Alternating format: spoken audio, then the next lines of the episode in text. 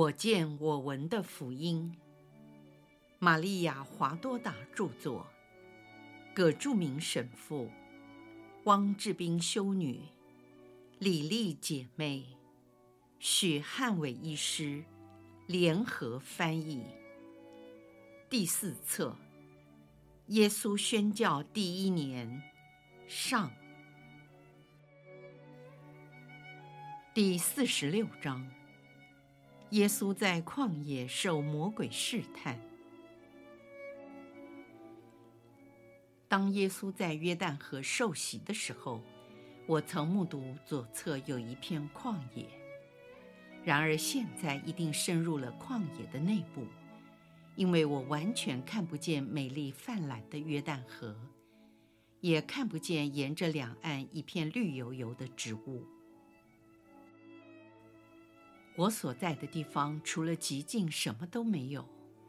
放眼望去，只是石头和焦干的黄土，不时被风扬起，形成小小的漩涡。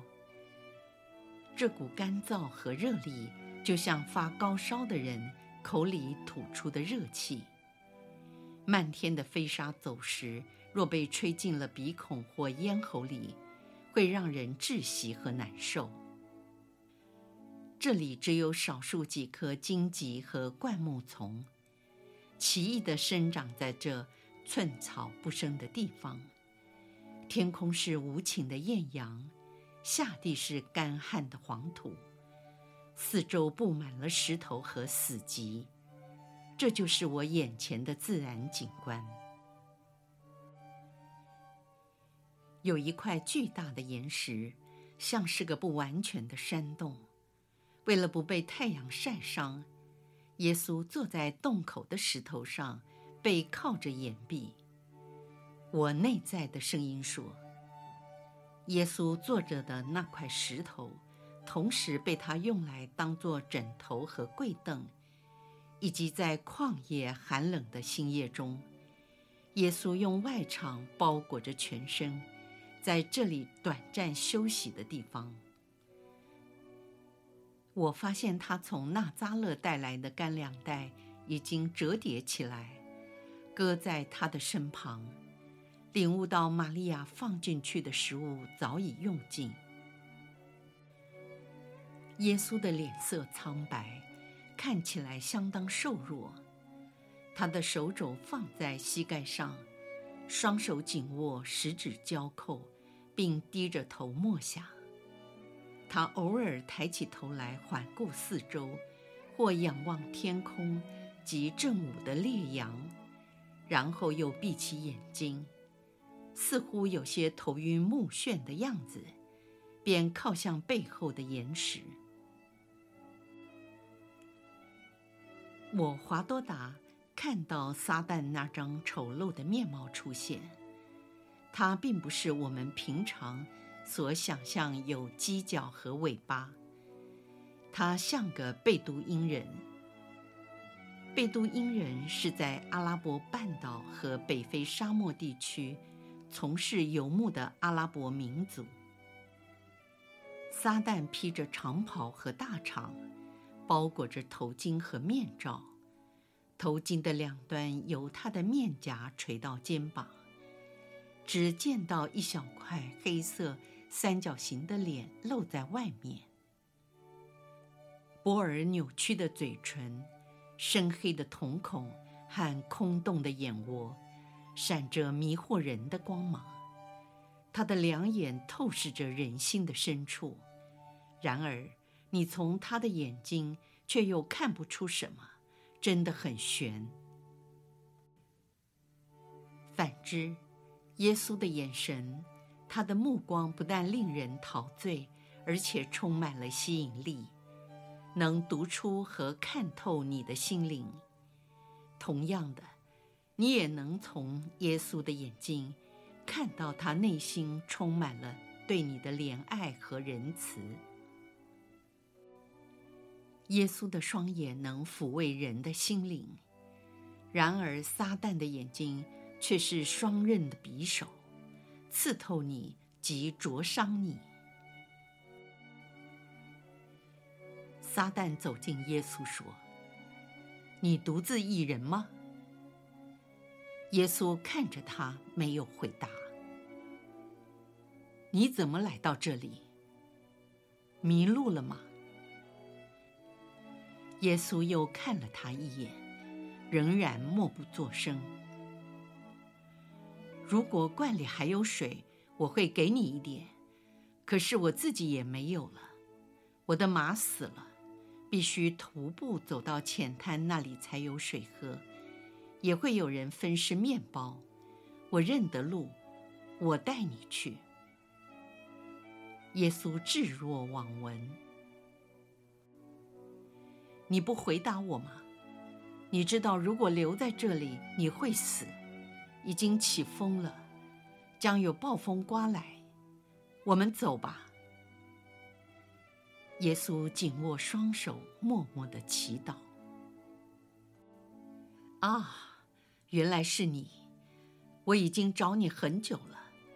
自从你受洗后，我便一直观察你。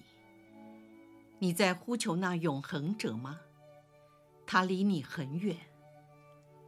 你现今是在世上，在人间，而统治人类的是我。我觉得你很可怜，我想帮助你，因为你是那么的好。你来只会白白的牺牲。人类会因你的善良反而憎恨你。他们除了金钱、宴乐、肉欲之外，什么都不懂。牺牲和刻苦。以及服从对他们来说，要比这荒野更为枯燥，全都是废话。在这里，只有毒蛇伺机咬人，还有豺狼等着撕碎猎物。跟我来吧，为人类受苦没有价值，我比你更认识他们。撒旦坐在耶稣对面，以恐怖的眼神打量着他。蛇一般的嘴脸讪笑他。耶稣保持他一贯的缄默和祈祷。你不相信我，那你就错了。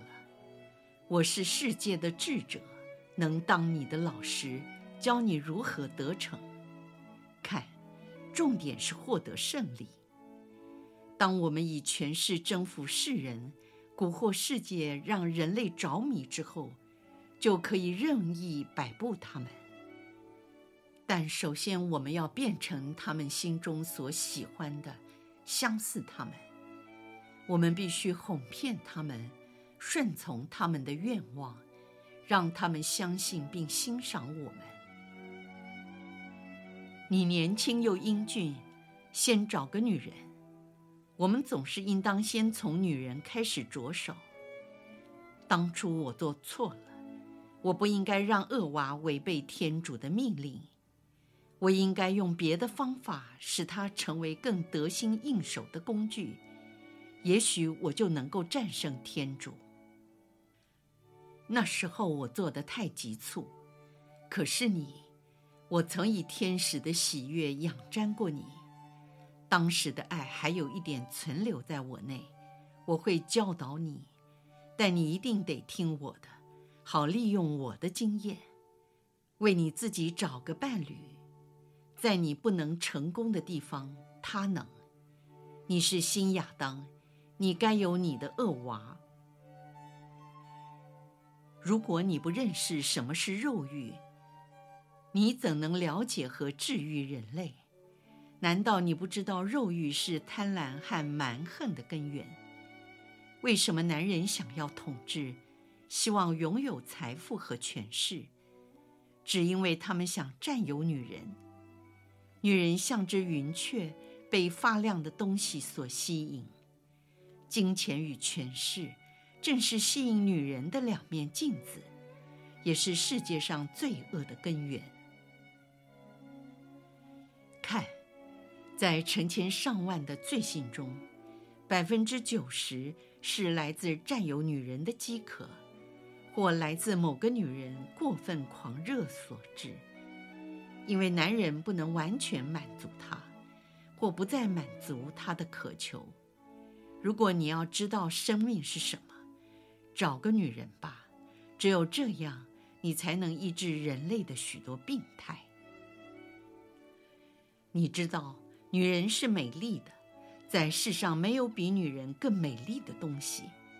男人有思想，有体力，可是女人呢？她的思想是香味，她的触摸像妩媚的花朵，她的优雅是醉人的醇酒。她的柔弱好比一束丝绸，像是婴儿的毛发卷曲在男人手中。她的抚慰是一股力量，倾注在我们的体能之上，使它点燃起来。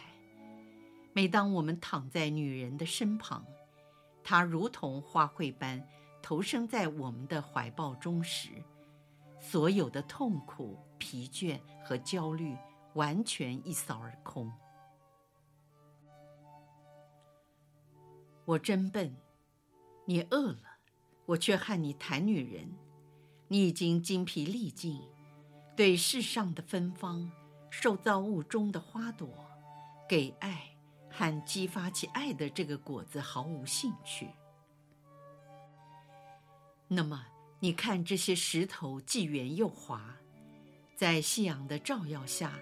是否像面包？你既然是天主子，只要说一声“我要”，它们就会变成香喷喷的面包，就像妇女刚从烤炉取出来的新鲜面包一样，可作为今天的食物。而这些相思树，只要你愿意，也会长出甜蜜的水果和枣子，供你充饥。你是天主子。天地的主宰，大地会屈服于你的脚前，使你不致饥饿。你难道没有发现，你的脸色已经变得苍白？一提起面包，身体就开始摇晃。可怜的耶稣，变得这样软弱无力，连行个奇迹的体力都没有了吗？你愿意我替你效劳吗？我并不能与你相提并论，但我还可以为你做些事。我可以集中力量，情愿往后的一年失去能力，也愿意服侍你，因为你的善良。何况我常记得你是我的天主，虽然我现在丧失了这样称呼你的权利。你祈祷帮助我，使我能。耶稣说：“住口！人生活不只靠饼，而也靠天主口中所发的一切言语。”魔鬼怒火中烧，他咬牙切齿，握紧了拳头。然而瞬间，他又试图克制自己，勉强从齿缝间挤出一丝笑容。撒旦说。我了解你没有世上的这些需要，你也感到厌恶，不屑使用我，这是我应得的报应。然而你看，在圣殿里发生了什么事？你会发现，就连司祭也不拒绝在灵性与肉体上的事妥协，毕竟他们是人而非天使。你为他们行一个属神的奇迹吧！我会带你到圣殿的顶端，你可以在那里改变容貌，变得更加俊美，然后召唤一军团的天使，要他们以自己的翅膀编成你的脚凳，把你慢慢的放在最大的庭院上，让众人见到你，便忆起天主确实存在。因为人的记忆力，特别有关属灵的事，是那么的薄弱，所以偶尔需要一些来自天主的显示。你能想象，天使们将会是多么高兴，为了保护你的脚，形成天梯，让你漫步走下去。耶稣回答：“经上说，你不可试探上主，你的天主。”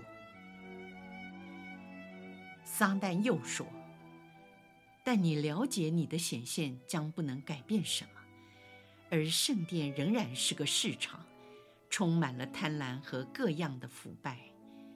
你天主性的智慧让你知道，圣殿里服务员的心就是毒蛇的窝，他们互相厮杀，只为了生存，也只有人的权势才能制服他们。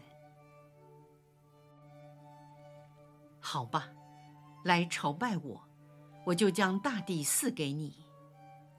亚历山大、居鲁士、凯撒，过去和现在所有的帝王，如果与你相比，他们只是微不足道、旅行商队的头目。因为整个世界将附属在你一人的权杖之下，还有全世界的财富，一切美丽的东西。例如，女人、骏马、军队和庙宇。当你成为万王之王和全世界之主时，你就能在各地方树立你的标志。全民和所有的司机都要服从你、尊敬你，各阶层的人都会恭敬你以及服侍你，因为你将成为最有权势、唯一的主宰。只要朝拜我片刻，好满足我这渴望被朝拜的欲望吧。这欲望毁了我，使我堕落。它一直存留在我内，持续着燃烧我。地狱的火焰，若与这在我内燃烧的欲望相比，像是早晨的清风，而这欲望就是我的地狱。只一会儿。你只要朝拜我一下下，基督，你是良善的，让我这永远被诅咒的，能得到瞬间的快感，让我体验一下做天主的感受。此后，我就会终身侍奉你，听命于你。只要一会儿，我就不再折腾你了。撒旦跪在地上哀求耶稣。耶稣站起身来，由于长时间的守斋，显得更加清瘦和高挑。他一脸严肃和尊威，双眼像两颗发光的蓝宝石。当耶稣说：“滚开，撒旦！经上记载，你要朝拜上主，你的天主，唯独侍奉他。”耶稣的声音像雷电，从岩洞里蹦出，传遍整个荒野。撒旦歇斯底里大喊一声，满怀怨恨跳了起来，七窍生烟的样子非常恐怖。他逃逸时发出最后的嘶喊。耶稣精疲力竭地坐了下来。他把头靠在身后的岩石上，浑身汗流浃背。天使从天而降，在山洞前轻拍他们的翅膀，好洁净洞穴中的空气，并带来了宜人的清风。耶稣微笑地睁开了双眼。我华多达并没有看见他用餐，但我想他是借由天堂的芬芳。获得了滋养而重新得力。太阳西下，耶稣拿着空的干粮袋，有天使在上空翱翔陪伴，并提供他柔和的亮光。夜幕已经低垂了。耶稣向东北的方向前进，他步伐平稳，并且恢复了以往的神情。由于长期守斋。看起来更有苦行者的形象，虽然面容消瘦和苍白，但两眼流露出超拔的喜乐，而这喜乐却不属于世上所有。耶稣说：“昨天你华多达很虚弱，有气无力的，那是我的旨意，我让你的身体休息，让你守斋。”不给你我的话语，哪令你难以承受，可怜的玛利亚·华多达，你守了圣灰瞻礼的斋戒，在一切事上都尝到灰土味，因为你的耶稣不在。其实我在，只是不让你感觉到。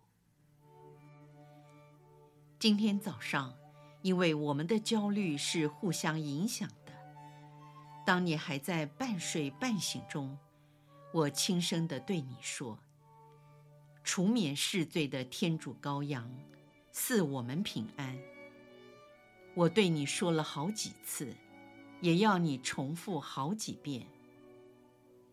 你以为我要谈这个课题？不。首先，我会详述你曾看见过的神事，而今晚才会谈到目前的主题。你华多达已经看到，当撒旦出现时，在平凡的外表下，装作一副善良体贴的模样。如果人的心灵是警醒着，特别和天主有灵性上的交通。他们会觉察到危险，那警告令他们慎重行事，准备抵抗魔鬼的阴谋。然而，灵魂如果分心走逸，不与天主紧密联系，沉迷于肉体的欲望，又缺乏祈祷的助佑，致使天主的能力不能借由祈祷注入心中。为此，他们就不容易觉察到那不着痕迹、表面上看起来没有危险的陷阱，而坠入圈套中。那时，他们就难以自拔了。撒旦征服灵魂两种惯用的伎俩，就是借由色情和贪饕。他往往先从物质方面下手。当他一旦在这方面征服了人，便转向攻击人精神的层面。首先，从伦理道德方面，撒旦灌输人骄傲和贪婪的思想，进而攻击人的神魂，夺去人对天主应当有的爱和敬畏，取而代之的是追逐对人的爱。来代替对天主的爱，也就是爱人胜过爱天主，而这种对人的爱，往往指的是不符合天主的旨意、不道德的情爱。那时，人便在灵魂和肉体双方面向撒旦屈服，为的是贪图自己的渴望和享乐，堕落到无法自拔。耶稣继续说：“你华多达，看到我当时怎么做？只有缄默和祈祷。缄默，因为如果撒旦走进我们，开始他的诱惑工程，我们必须忍耐，不能轻举妄动，也不要露出软弱和恐惧。我们得坚定拒绝，并以祈祷来对抗他的诱惑。”不要浪费时间和撒旦争辩，那是无益的。他会赢，因为他善于狡辩。只有天主能战胜他，所以你们必须求靠天主的帮助，让天主为你们，并透过你们说话。你们一定要向撒旦出示我耶稣的名字和十字架的标志。但并不是写在纸上或雕刻在木头上，而是刻骨铭心的。不但要写，还要铭刻在你们的心中。每当撒旦暗示或迂回地指出他与天主相似时，你们要立刻以经上的话回答他，他就会无法忍受。耶稣又说：“在战争结束后，凯旋就跟着来临，天使们也会来服务和护卫那胜利者，免遭撒旦的毒害。天使要以属天的甘露，连按带摇，以至外溢的恩宠，倾注在那忠信得胜的孩子心中，使他复苏，并以天主的降福抚慰他的心灵。你们应当下定决心克胜撒旦，信赖天主和他的援助，相信祈祷的力量和天主的慈爱。这样，撒旦就不能加害于你们。平安的去吧。今天晚上我要跟你华多达叙述其他的部分，好让你欢喜。